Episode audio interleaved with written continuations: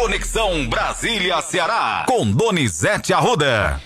Ótimo dia para você, Donizete Arruda. Nem só de reforma ministerial vive a política nesse país, viu? Agora tem mini reforma eleitoral. Bom trabalho para você. Olha, Matheus, o PL e aí que essa nova mini reforma que vai aliviar para os partidos teve gastos declarados ao TSE de 448 milhões de reais.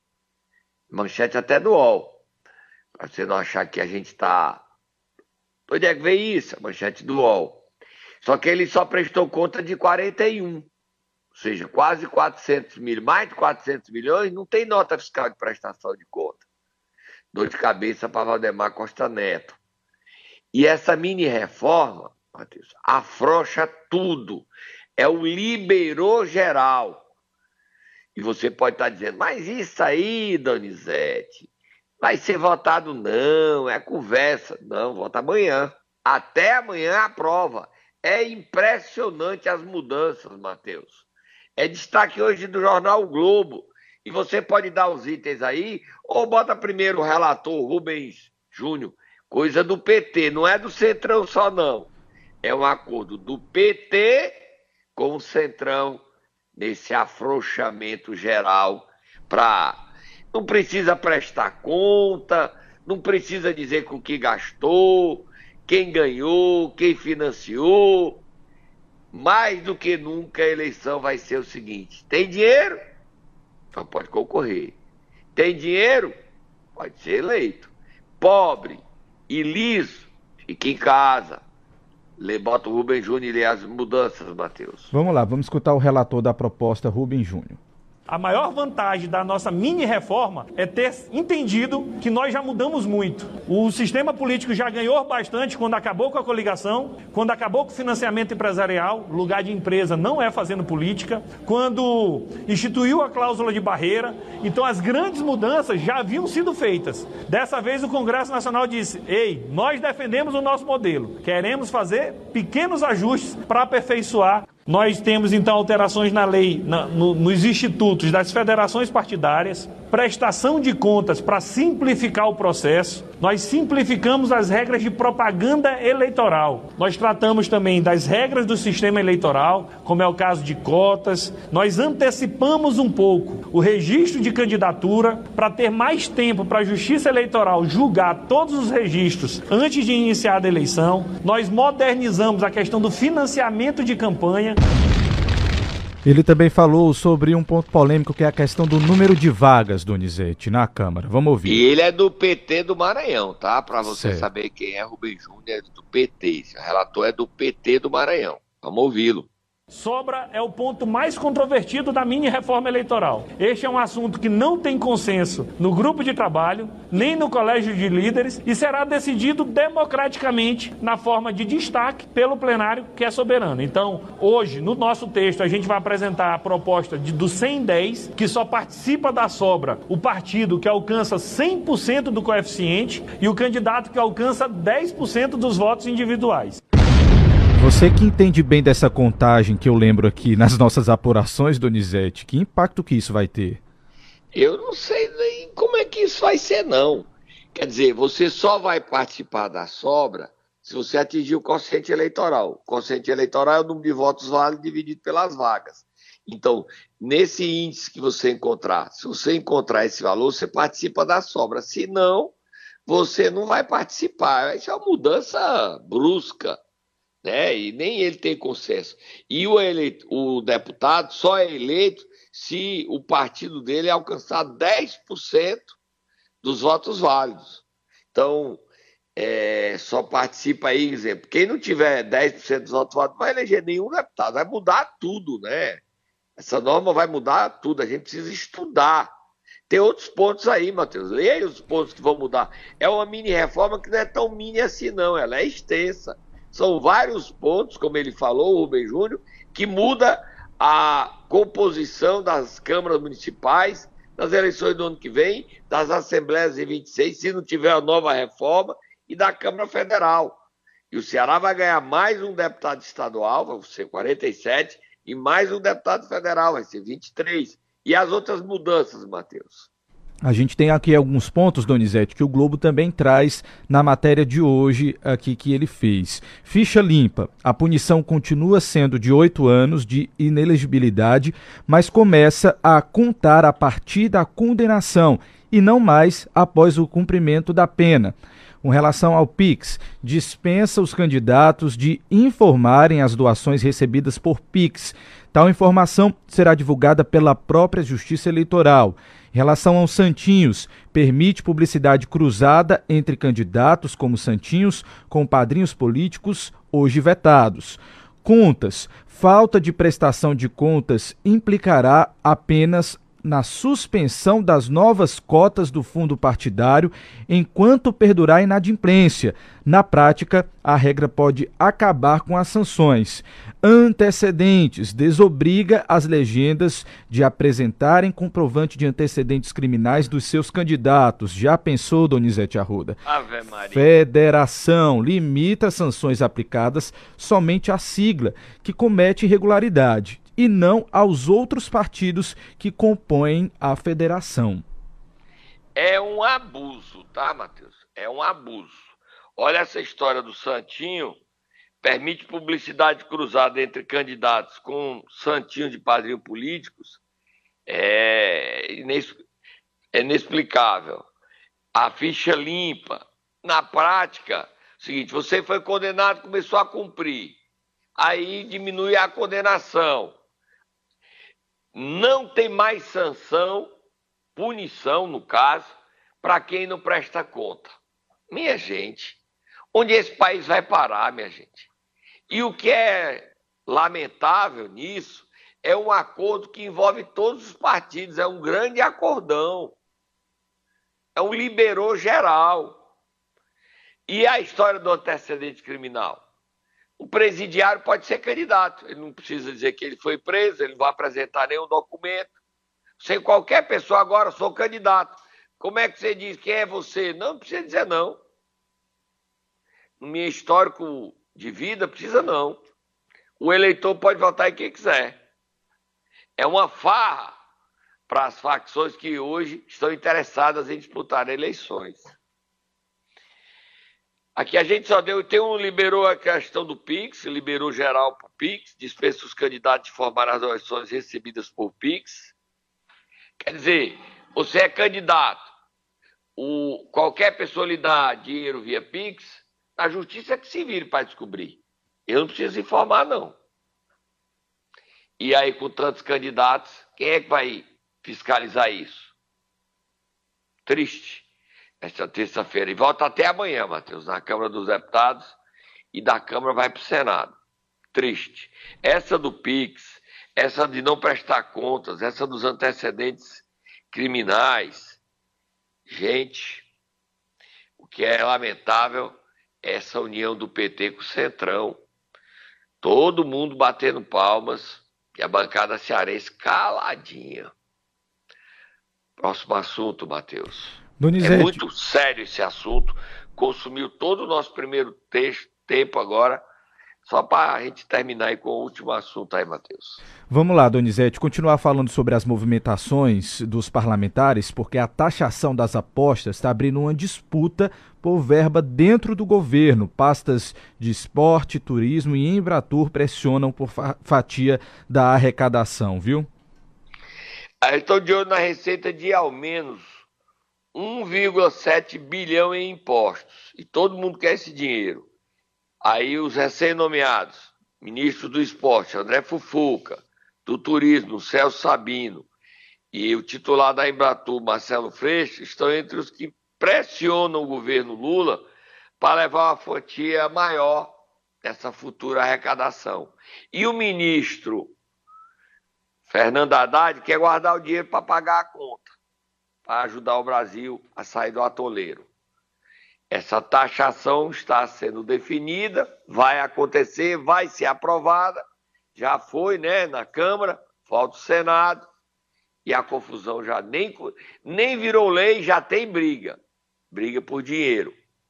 O Fufuca, que o pai dele também é Fufuca, estou chamando ele de ministro Fufuquinha, é, ele é do Maranhão, do PP, e ele vai pedir licença do PP para ser ministro, mas promete levar os votos do PP para votar com o governo. Brasília vive uma terça-feira animada com essas discussões. O presidente Lula chegou ontem à noite, fica poucos dias e já vai a Cuba dia 16, e de Cuba vai a Nova York para discussão anual na ONU. Ele aproveita para chegar aqui para dar posse aos novos ministros, André Fufuca e Silvio Costa. E o governo também está envolvido aí. A AGU entrou contra o jornalista Alexandre Garcia, que divulgou informação errada sobre represas. Mas o governo não diz que ele está com fake news. Está animado. Falar fake news da cadeia. Ontem uma Samara do Rio Grande do Sul inventou a história do Lula e aí a Polícia Federal foi para cima dela, ela recuou, dizendo que tinha se enganado, que não era o Lula, era o Geraldo Alckmin. Então tome cuidado. Não brinque com fake news, não, Matheus. Tá? Essas histórias de falar, escrever, a Polícia Federal tá indo para cima. O Lula não tá alisando ninguém, não. Exatamente, Donizete. O negócio e o agora. O pessoal tá... da direita tá dizendo que é um ataque à liberdade de expressão do Alexandre Garcia. E o, o X, que é o antigo Twitter, disse que fake news não é crime. Mas o ministro Flávio Dino disse e repetiu: fake news é crime e a Polícia Federal vai investigar. Tá aí, Matheus. Pague para ver. Você vai falar fake news, Matheus? Absolutamente, Donizete. Aqui só trabalhamos com a verdade. Vamos lá para o intervalo? Voltamos já. Vamos tomar um cafezinho e voltamos já. Vamos sim. Momento Nero. Vamos lá, Donizete Arruda, nesta manhã de terça-feira, quem nós iremos acordar? Diga aí, Matheus, hoje você diz, vamos acordar um dos prefeitos que vai pagar o piso. Aníbal de Guerre, prefeito, novo prefeito de Granja, confirma a lista e a lista já tem 22 nomes que vão pagar o piso. Vai, Tatá, acorda Aníbal, Aníbal Aldigueri.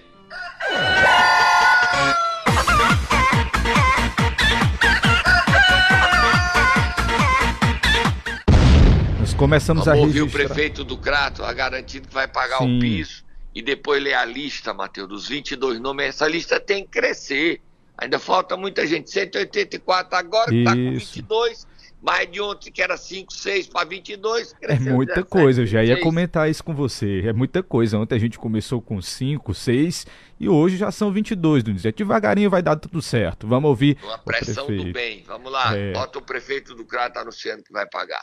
Na manhã desta segunda-feira, 11 de setembro de 2023, assinei um projeto de lei para ser encaminhado para a Câmara Municipal, onde estabelece o piso nacional dos enfermeiros, de acordo com a lei federal e de acordo com a planilha enviada pelo Ministério da Saúde. Assim, estamos cumprindo o que determina a lei e, acima de tudo, assegurando aos nossos servidores públicos o cumprimento dessa norma. Conto com vocês para juntos a cada dia buscarmos a valorização dos nossos servidores. O projeto de lei que nós encaminhamos obedece, primeiro, ao que estabelece a lei federal, segundo, que foi feita a planilha de preenchimento, como é estabelecido o piso, onde ele considera as gratificações. Terceiro, que já queremos pagar agora até o dia 23 de setembro. Mateus, o Ministério manda a lista de quem são os beneficiados, tá? Certo. De acordo com o RAIS. RAIS é um, um imposto.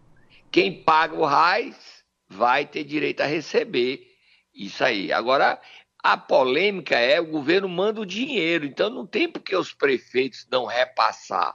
O dinheiro está vindo.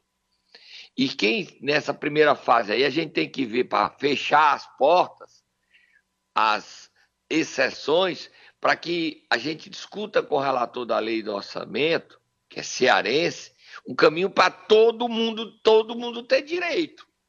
Todos os enfermeiros, todas as enfermeiras, todos os auxiliares e todas as parteiras. Essa categoria foi fundamental na luta contra o Covid. Tá certo, Matheus? Agora a lista dos 22 municípios, para a gente reconhecer e aplaudir aí, ao final, quem já definiu pagar o piso para a enfermagem. Vamos lá, Donizete. Escuta com atenção você os nossos ouvintes, até mesmo se eu esquecer algum, você já está atento aí. Baturité. E é obrigação do prefeito. Sim. A gente está reconhecendo aqui por uma questão de educação. Sim. Mas é obrigação dele. O dinheiro está vindo de Brasília. Então não tem por que esses outros prefeitos não mandar mensagem para pagar até o dia 20. O dinheiro já está lá na conta. Por que é que ele quer aproveitar para outro objetivo? E não pode.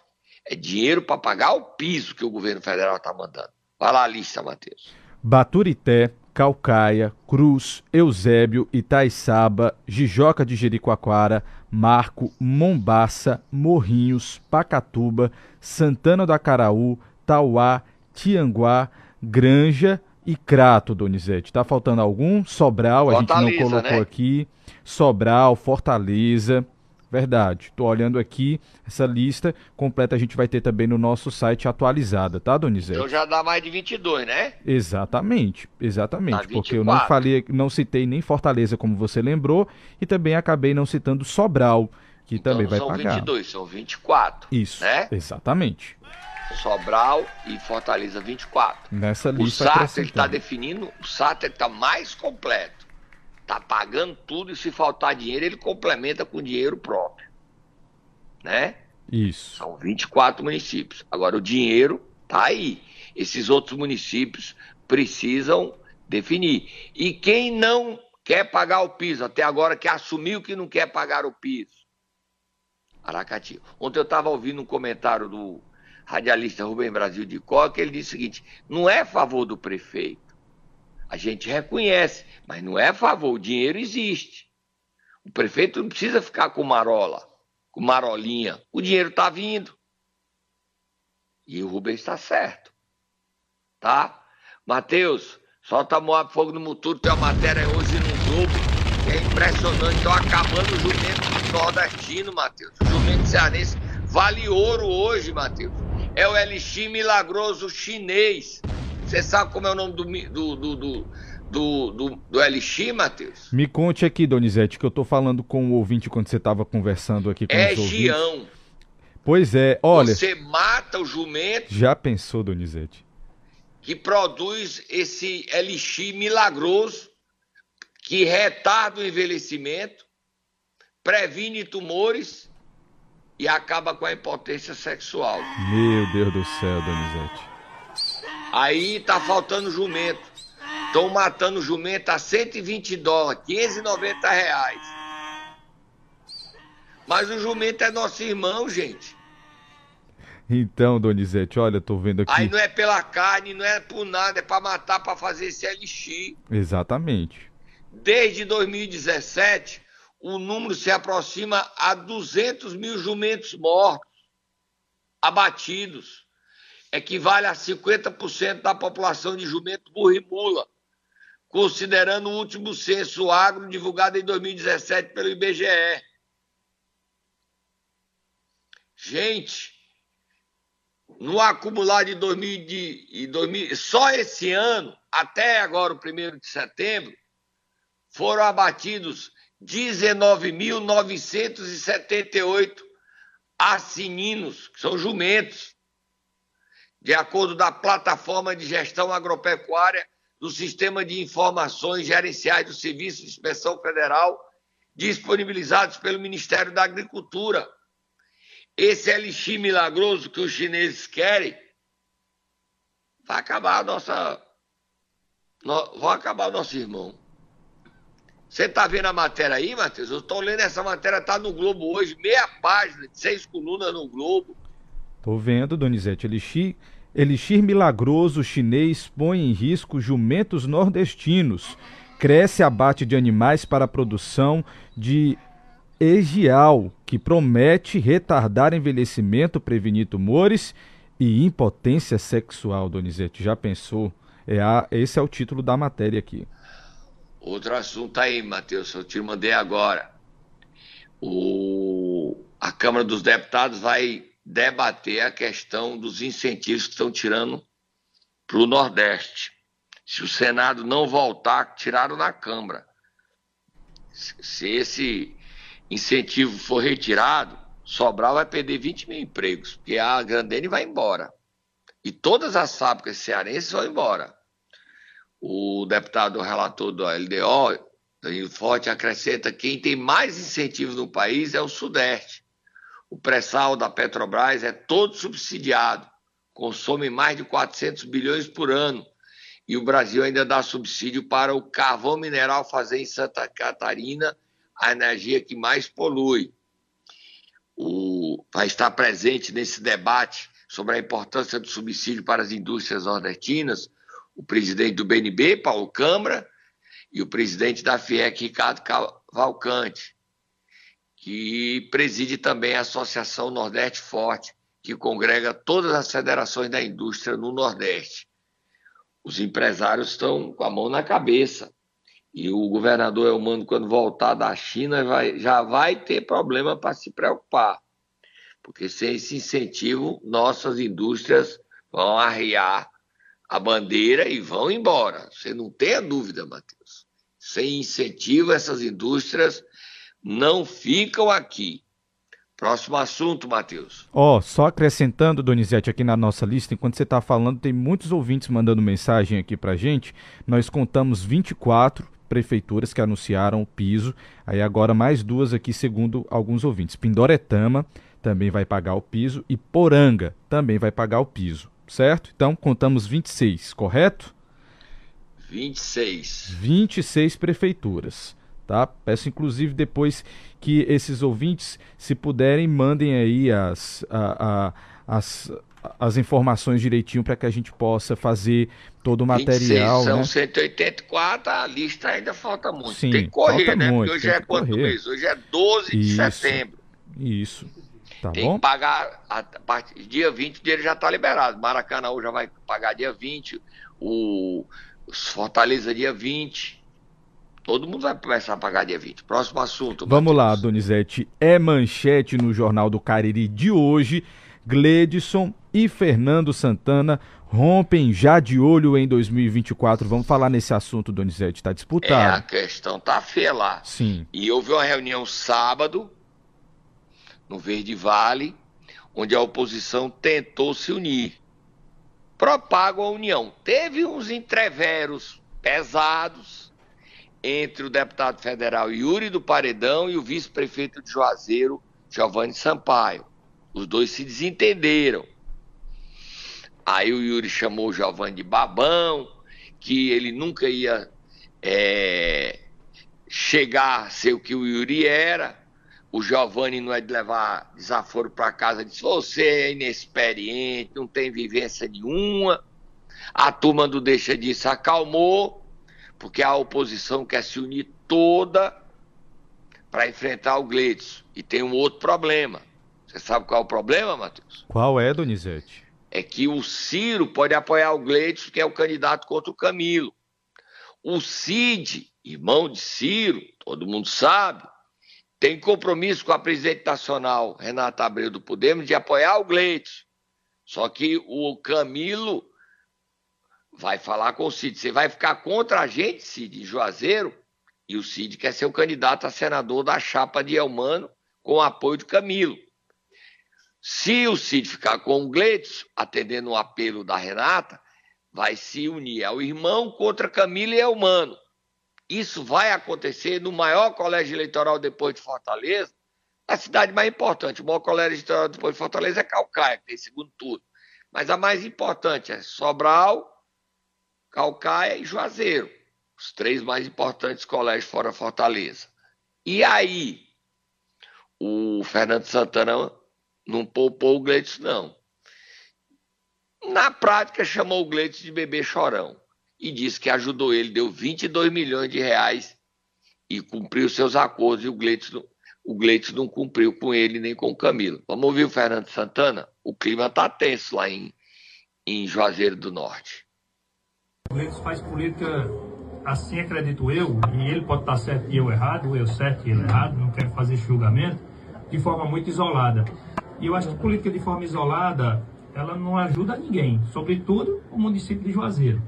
Acho que um prefeito de uma cidade ele tem que dialogar com o ex-prefeito, ele tem que dialogar com a Câmara de Vereadores. A Câmara de Vereadores tem uma importância muito grande. Se a Câmara de Vereadores não aprovar o projeto, a gestão praticamente não anda. Repito, Se você não valorizar a Câmara de se o governador não valorizar o parlamento cearense, se o presidente da República não valorizar o parlamento federal, se o prefeito não valorizar a Câmara, pelo menos para dialogar e ter um respeito, é muito difícil de você ter uma condução de um governo bom.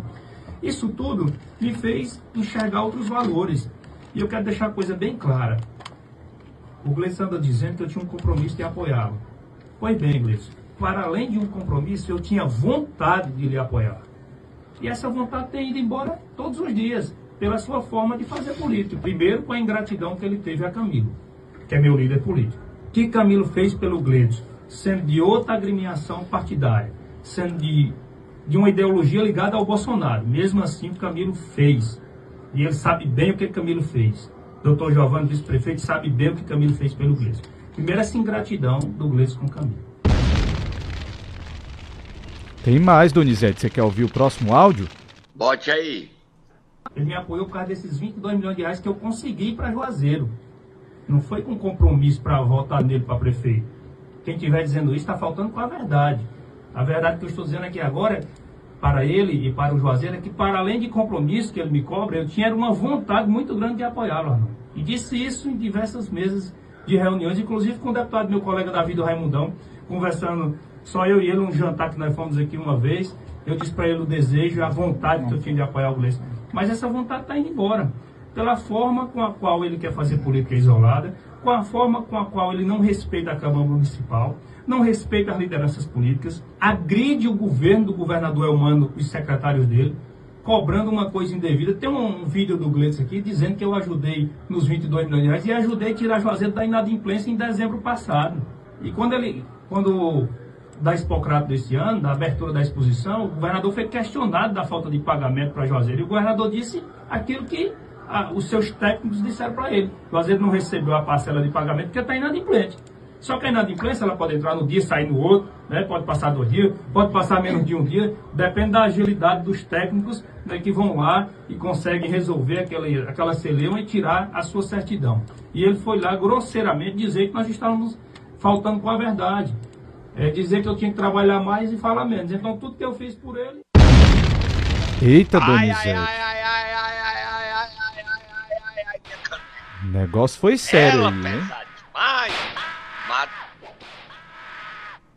É um duelo de abestado forte. Musiquinha só pra homenagear esse duelo. É um duelão. Só pra você já ir indo se, indo, indo se despedir dos nossos ouvintes, Donizete. 7h50, acabou o nosso tempo. o Crateus. A gente esqueceu ontem, hoje de novo, Marcelo Machado pagou o piso. Ontem vai a gente... pagar o piso já dia 20. Ontem a gente disse aqui também, Donizete, mas ó, eu atualizei a lista porque o pessoal tá mandando mensagem e avisando pra gente aqui quais são os municípios. Então, é uma lista grande já, viu, por aqui. Você quer que eu diga aqui atualizar? pagou, já tem quantos municípios? Já já vai estar no 107, já tá ó, com 30. Vamos lá, já tá quase isso, ó. Amontada, Baturité, Calcaia, Cruz, Eusébio, Itaiçaba, Jijoca, Marco, Mombaça, Morrinhos, Maracanaú, Pacatuba, Santana do Acaraú, Tauá, Tianguá, Granja, Crato, Sobral, Fortaleza, Russas, Pindoretama, Poranga, Varjota, Madalena, Crateus.